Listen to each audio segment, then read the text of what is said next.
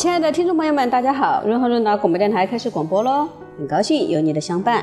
今天我们继续分享国学天工系列的守经达权，我是主播太极陈化。儒家讲究择善固执，择善之后还要固执，固执就是坚持原则，绝不妥协。但固执所坚持的是自己内心的真实感受，而不是外在的表现方式。譬如我坚持对父母的孝心，但是表现方式却要依实际情况而定，不能顽固。孔子说“无可无不可”，他不是顽固的。孟子也说“绝不能执迷不悟”，一定要守经达权。经指规则、规范，权是变通，不是指权力。一个坚持原则没错。但是具体做事的时候也要能加以变通，否则你光固守原则而不知道灵活变通，到最后恐怕是挚爱难行了。孟子这本书里面有一段故事，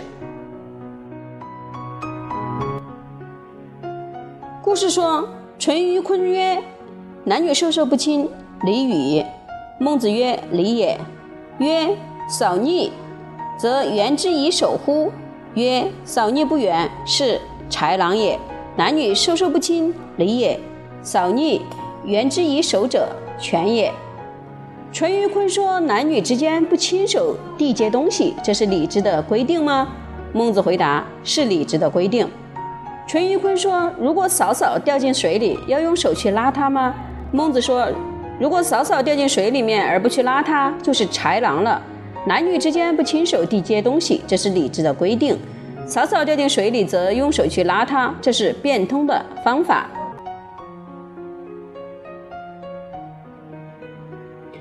淳于髡是一个非常有名的辩士，齐国人。古时候的礼制规定，一般男女之间不能接触，比如把一本书交给一个女孩子，不能直接给到她手里，要放在桌上，请她自己来拿，避免到手手碰手。不但陌生男女之间授受不亲，甚至嫂嫂。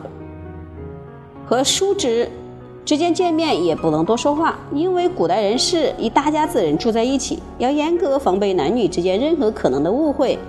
淳于髡就问了：“假如嫂嫂掉进水里，快淹死了，我这个做小叔的能不能用手去拉她呢？”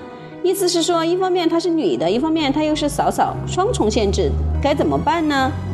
孟子说：“嫂嫂掉到水里面而不去拉她，那简直是豺狼野兽，毫无人性了。”一个不认识的女孩子掉到水里，都该去拉她救她，何况是你的亲人呢？你怎么能为了守住礼的规定而居然狼心看着亲人淹死？这不是残忍的豺狼吗？男女授受不亲，这是礼；扫女原之以守，这是变通。因为这时候救人是第一位的，应该通权达变，不应该拘泥古礼。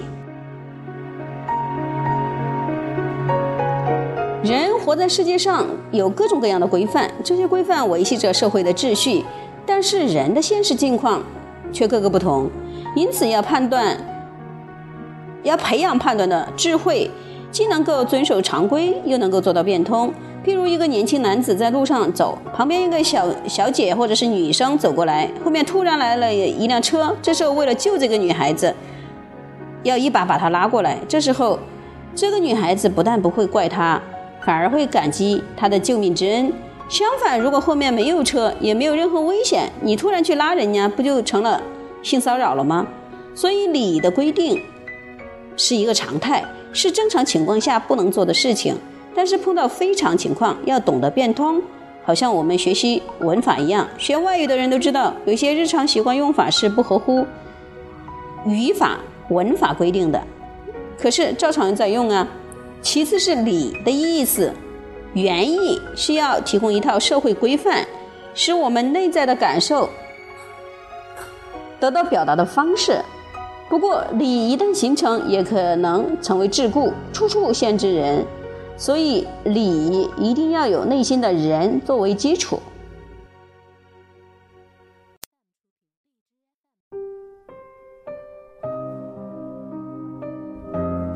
人则是出于真实的感受，两者配合起来，才能使一个人的行为恰到好处。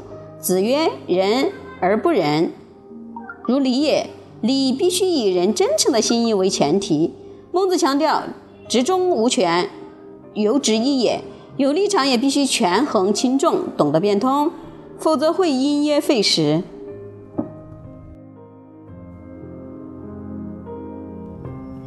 儒家的思想既有原则又有变通，这里面需要智慧的判断，而智慧的基础在于真诚的良知。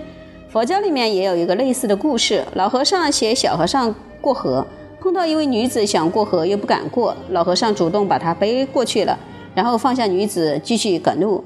小和尚就问了：“师傅，您犯戒了，怎么背女人呢？”老和尚说：“我背过就放下了，你到现在还没有放下。”儒家的思想也是这样，我真诚的愿意帮助别人，只看他是否需要帮助，而不问他是什么性别、什么身份、什么角色、什么地位。在危难的时候，每一个人都应该真诚地伸出援手。在这段对话的最后，淳于髡又问孟子：“今天下。”逆矣，夫子之不远，何也？现在天下人都掉到水里去了，您却不肯伸手，为什么呢？他知道孟子是个人才，很有本事。现在天下政治败坏，世事无道，他责怪孟子怎么不出手相救呢？孟子回答：天下逆，援之以道；扫逆，援之以守。子欲守援天下乎？天下的人掉到水里，要用正道，也就是仁政去救。嫂嫂掉在水里，要用手去救。你难道想用手去救天下的人吗？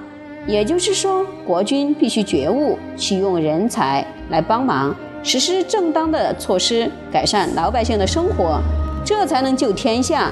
但孟子只是一个学者，国君不任用他，不给他信任，不给他权力，他是没办法去造福百姓的是的。